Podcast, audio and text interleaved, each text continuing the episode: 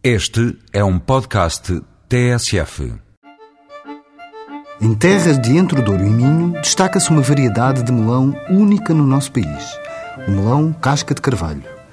Entre as suas principais características, destaca-se o sabor apimentado, pouco doce, e a textura rugosa da sua casca, razão pela qual é conhecido como casca de carvalho.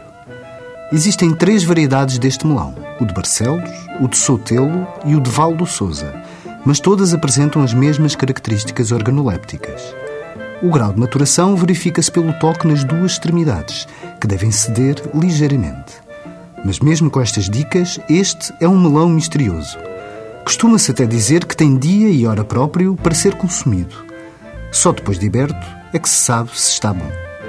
Outra das suas características é a presença de gás carbónico no seu interior.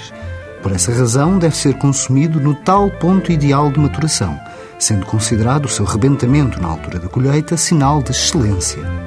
Por isso, quando se mete a faca, não se deve esperar por outro dia. O melão casca de carvalho casa na perfeição com presunto e vinho verde tradicional da região. Daí a expressão, com melão, vinho tostão.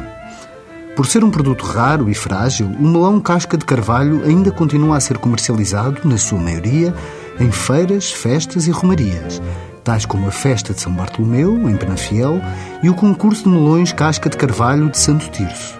Mas pode encontrá-lo agora, extra concurso, por toda a região de Dentro do Ouro e Minho. Faça a sua avaliação e descubra porque este é um melão diferente de todos os outros. Até para a semana, com mais produtos e sabores tradicionais.